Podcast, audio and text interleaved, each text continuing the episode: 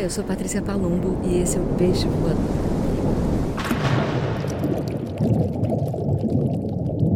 Hoje vou fazer uma, um exercício aqui com vocês.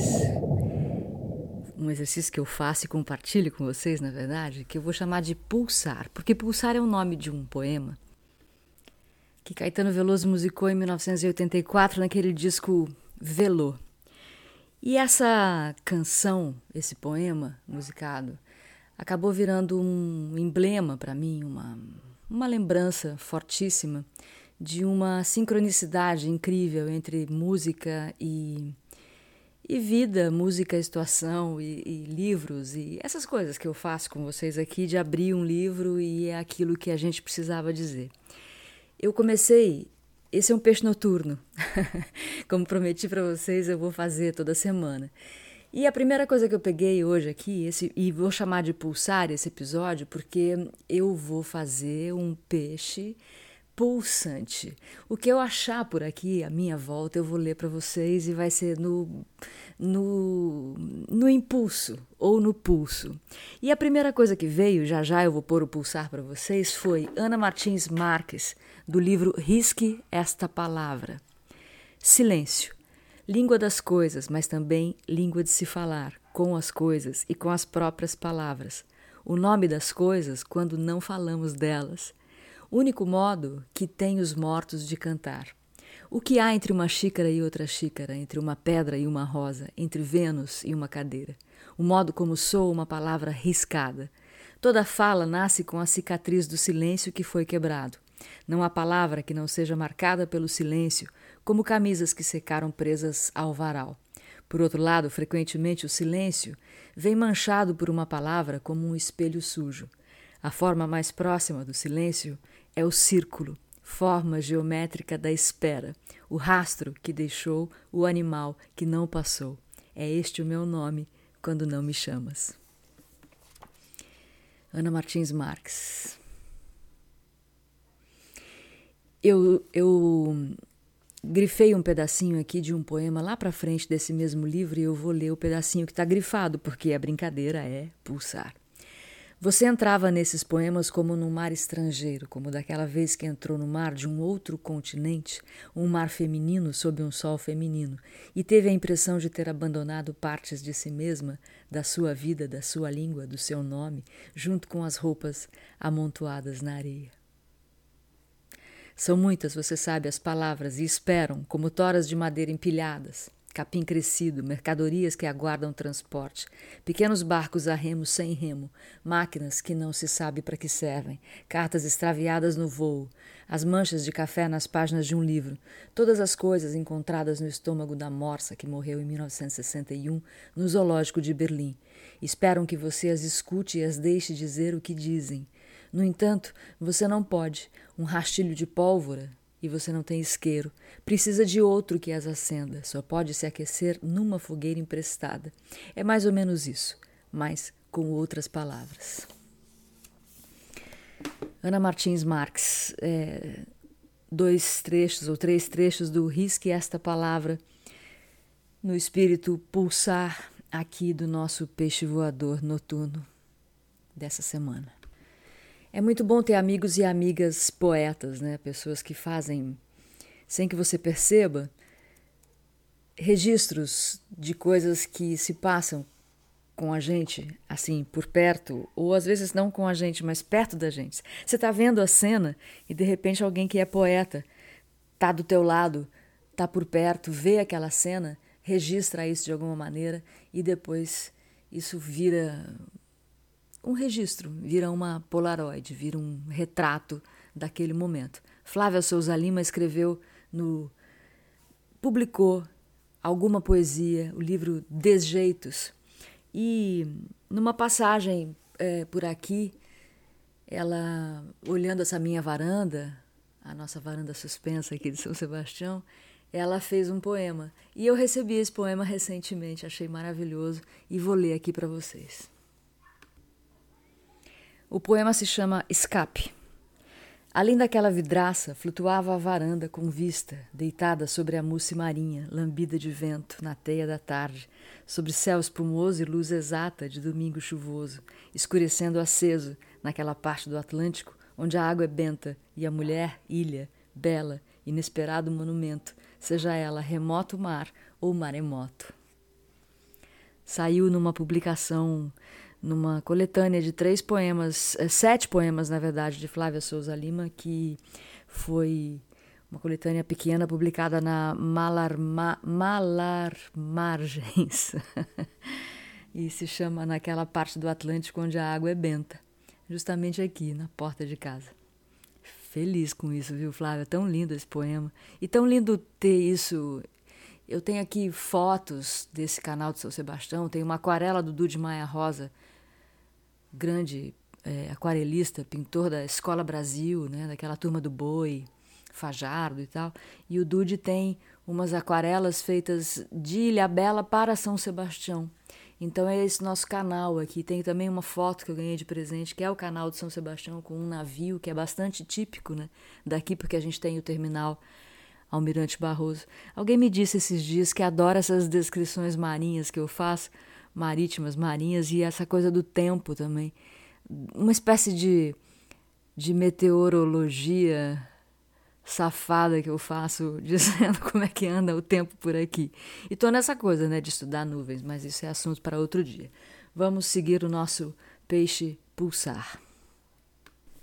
Brincadeira boa essa. Me virei aqui para minha estante de livros e abri um livro que eu tenho desde a minha adolescência, que é o Poesia Grega e Latina, Clássicos Cultrix. Eu acho que essa, não sei nem se essa editora ainda existe. O livro tá caindo folha, tá todo gastadinho.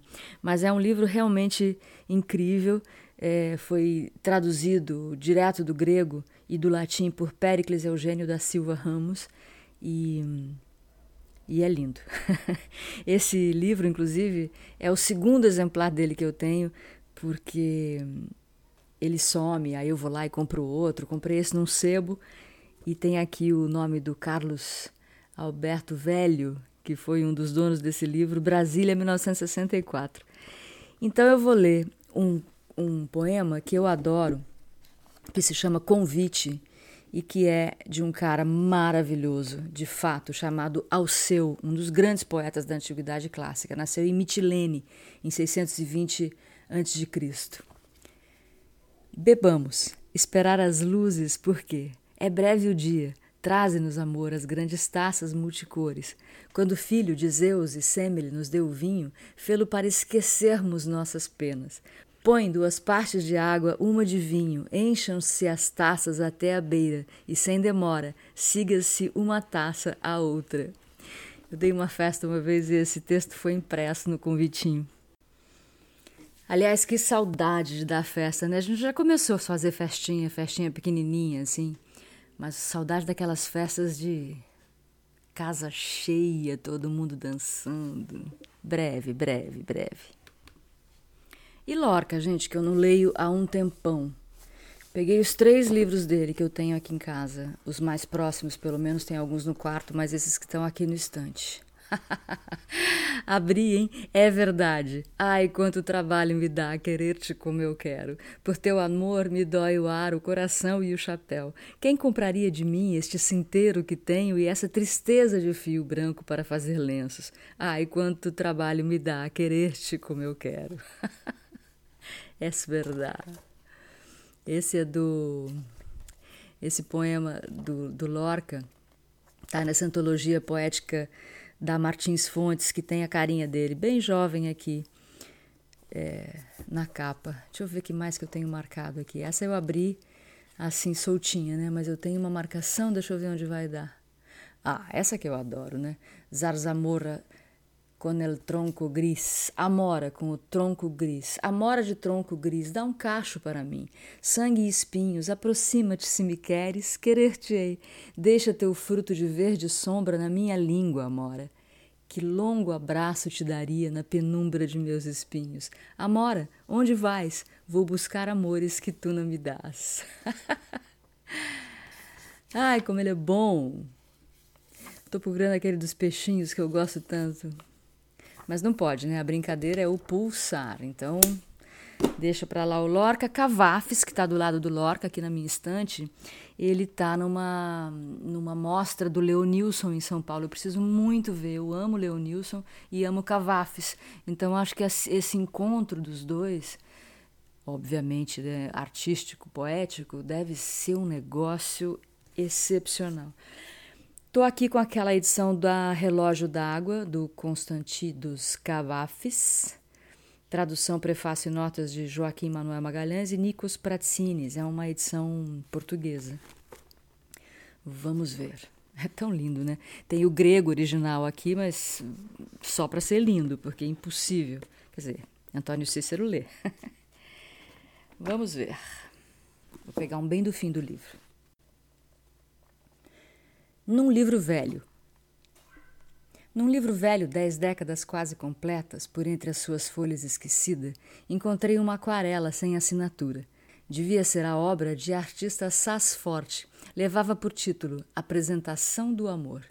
Mas antes lhe convinha do amor dos ultra-estetas, pois era evidente, quando se via a obra, com facilidade se sentia a ideia do artista que, para quantos amam um tanto higienicamente, mantendo-se dentro do permitido de todas as maneiras, não era destinado o adolescente da pintura, com olhos castanhos muito acentuados, com a beleza seleta do seu rosto, a beleza das atrações perversas, com seus lábios ideais que levam o prazer a um corpo amado, com os seus membros ideais para a cama talhados a que chama depravada a moral corrente.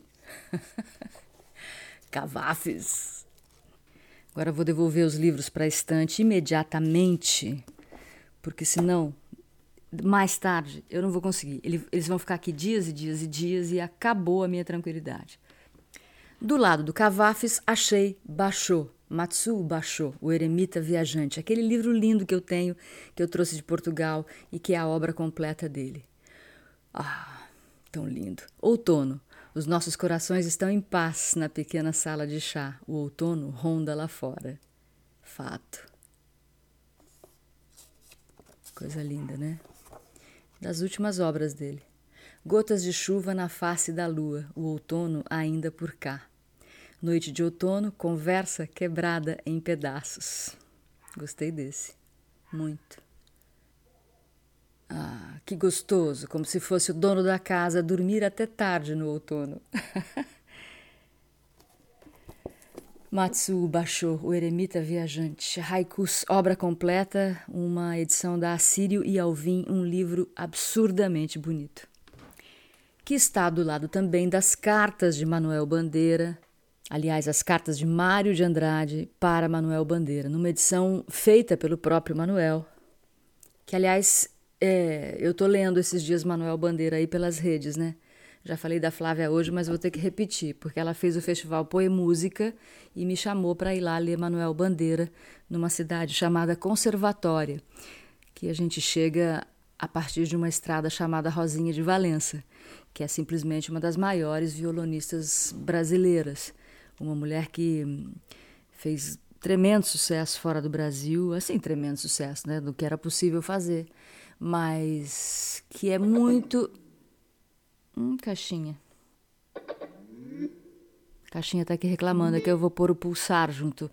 Eu vou pôr o pulsar com ela para vocês ouvirem. Mas vamos abrir esse parênteses aqui, Rosinha de Valença. Vai, Rosinha de Valença, essa grande violonista, amiga de Jades Macalé, de Maria Bethânia, de Silvia Teles. Uma mulher excepcional. E eu tenho aqui um disco que saiu pela Três Selos, chamado Um Violão em Primeiro Plano um LP, né, que saiu agora, obviamente uma uma reedição que tem a Rosinha tocando coisas incríveis como o Concerto de Aranjuez, de Conversa em Conversa, que é outro clássico, Summertime dos Gershwin, Marinheiro Só, Boitatá, Zanzibar, Mudei de Ideia, London London do Caetano, só em violão. É um descasso, gente, é um descasso e numa edição primorosa. É grande, Rosinha de Valença, recomendo. Uh, bom, voltando então a Manuel Bandeira. Ah, então, Estrada Rosinha de Valença para chegar em Conservatória. E aí, como o Poemúsica fez um ano agora, esse festival que reuniu Joyce, é, Eu, Ginga, uma turma interessante, né? Imagina que chique estar do lado dessas pessoas. Eu me senti muito metida. Me sinto ainda, estou aqui me exibindo a beça. Mas eu fui lá com a missão de ler Manuel Bandeira. Peguei o livro mais incrível que eu tenho dele aqui, que é um, um livro meu muito precioso para mim, que é uma antologia da Nova Aguilar, e aquele livro verdinho, e eu li alguns poemas, e ela colocou na, na rede esses dias, eu repliquei um, e, e ela acabou colocando o outro, que é aquele do Porquinho da Índia. Mas eu tô aqui nas, nas, nas cartas, né? De Mário para Manuel Bandeira. Tem coisas incríveis. Vamos ver se o que eu pegar aqui. Ai, rasguei um pedacinho. Se o que eu pegar aqui vai ser legal. aqui ele tem um PS. Resolvi, copiei e mando. Reflita 15 minutos depois de ler duas vezes e então me mande contar. Ah, vou ter que ler essa, né? Vamos ver como é que ela começa. Eu vou, juro que eu vou dar uma resumida, porque, né? Ninguém merece. Às vezes sim. São Paulo, 30 de agosto de 1927. Manu, aqui vai resposta, mesmo só para escrever. Questão de vontade de conversar. Que é isso, né, gente? Que vontade de conversar, como é bom. Conversar por carta, que eles faziam, que paciência. Seguindo. Tenho tanta coisa para começar, mas tanta que, em vez, me boto assim liricamente na máquina, mandando essa poesiada sem assunto. Recebi os versos de você, muito bons. Agora, o da Teresa está mesmo uma obra-prima, é um colosso e gozei como ninguém mais não. Ah, que bruta de felicidade essa da gente ainda poder fazer versos. Eu não sei o que está se passando em mim. Não há meio de escrever um verso só Estou fatalizado por mim mesmo e esculhambei com desgostos de mim mesmo, insatisfação, o diabo todo, o lirismo que ainda sobrava, se é que sobrava mesmo. Esse ano fiz umas duas merdinhas de poesias e nada mais. Ainda agora, na viagem, tentado pelo caso maravilhosamente misterioso da Vitória Régia, quis fazer uma poesia. Levei por dois meses tratando da poesia. O que saiu tenho ímpetos de mandar para você às vezes, para você falar sobre, porém tenho vergonha e vivo nesse hesita não hesita desde que cheguei. Creio que acabo mesmo mandando e assim você diz definitivamente: é merda, e eu continuo sofrendo a trabalhar na minha vitória régia. Afinal, Manu, já principio duvidando um pouco da opinião de você. Ela continua clarividade, porém não é mais humana. E o mesmo se dá comigo a respeito de você. Creio que já devemos desconfiar da opinião um do outro com o trato cotidiano das nossas almas, a gente se querendo com aquele carinho intenso que só a verdade dá mesmo, a gente percebe os mínimos detalhes do outro, os compreende e goza não propriamente porque são bons humanamente falando, mas porque são bons em relação ao outro, caracterizam e são bem da personalidade do outro. E isso é de que a gente, nós, gostamos. O resto da gente não poderá surpreender isso nas obras. Tem agora clarividência maternal na maneira com que a gente se compreende. Os outros, falta para outros essa iluminação. E por isso são mais humanos e verdadeiros. Não acha mesmo? Eu ando com essa ideia, me infernizando desde muito. Eu sou incapaz de dó para com você, porque, primeiramente, você não carece dele, e, em segundo, é meu amigo. Só vendo como o último verso me tem andado na cabeça ecoando. Foi o verso que eu deveria ter falado para Maria. Deveria não, devo. Agora que depois que ela me sentiu livre, a diaba faz cada cara para mim tão bonitinha e sorri quebrando a boca numa aberturinha que seria mesmo paisagem do céu.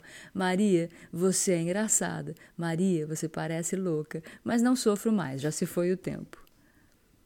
Esse pedacinho aqui é uma referência que o Mário de Andrade faz a um poema do Manu, do Manuel Bandeira, que se chama Namorados. Ainda não comecei a trabalhar, isso é, trabalhar no que me interessa mesmo, as minhas obras.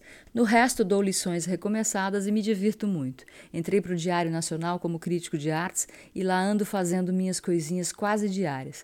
Porém, essa obrigação de ir no jornal todo dia, ainda por cima jornal onde encontro toda a camaradagem conversando, fico conversando também, se vai no bar, e em casa mesmo é só pelas duas, três que chego. Já no outro dia, já sabe, só levanto às dez e a vida está se estragando. Ainda não sei como vai ser, estou esperando o 1 de setembro para reagir mensalmente. Por outro lado, fiquei triste. O editor roeu a corda a respeito do livro de viagens. Diz que não pode editar e tem razão de certo. De maneiras que não principiei nem principio a trabalhar minhas notas. Ficarão aí. Aliás, é bom, porque tenho mesmo que reprincipiar imediatamente essa porcaria conservatorial que é a história da música que estou fazendo para ver se até dezembro está pronta. Gente, essa história, esse negócio da história da música é tão importante o que ele fez. Mas voltando.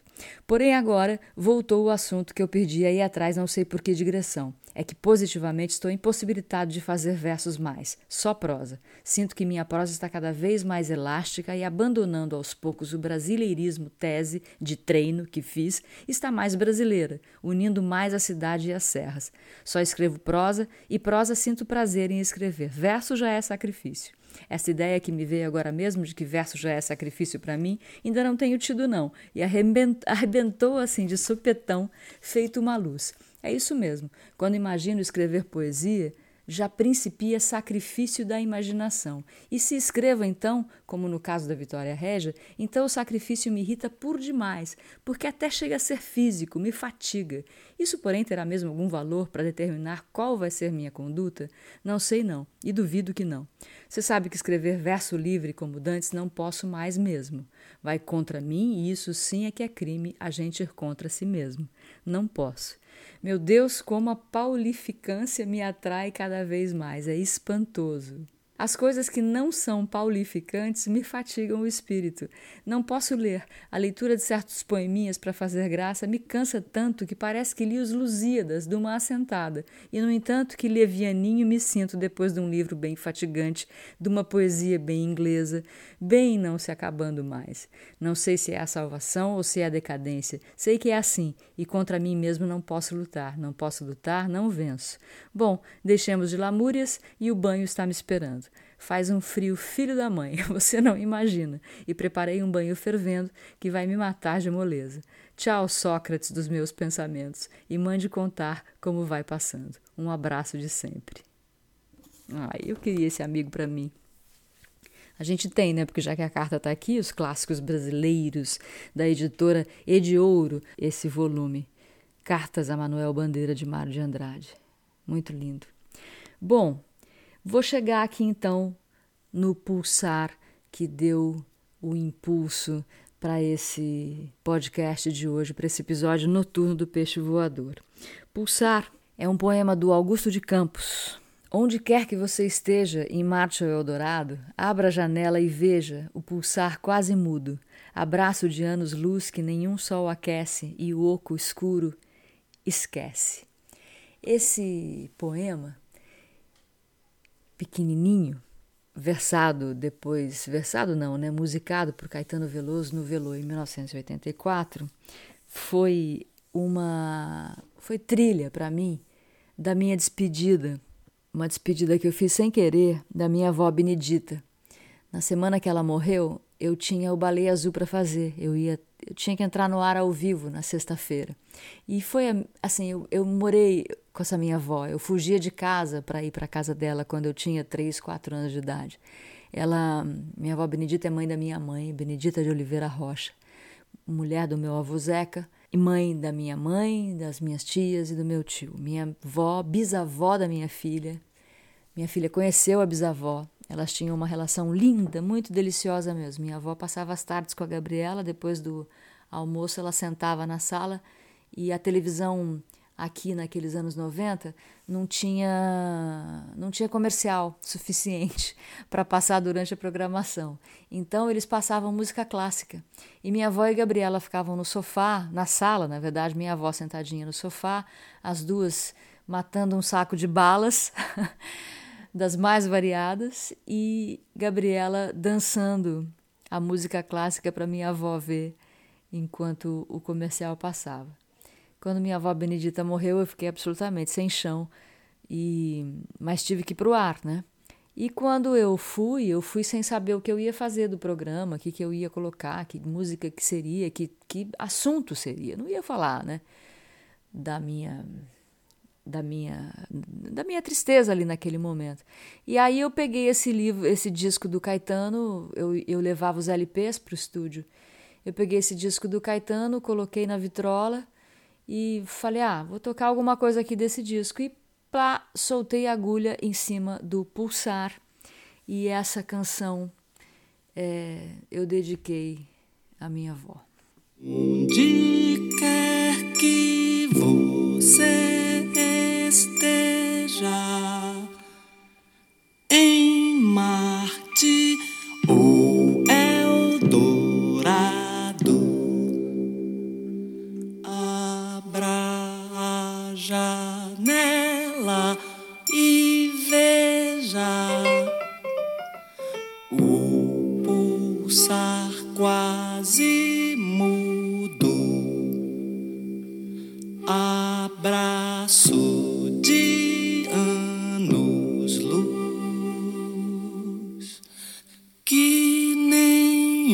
sol aquece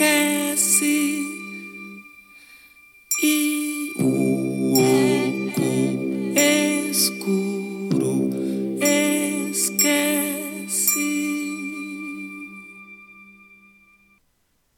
Um abraço de anos-luz para você que me ouve. Muito obrigada pela escuta e até o nosso próximo encontro. O Peixe Voador é uma produção Rádio Vozes.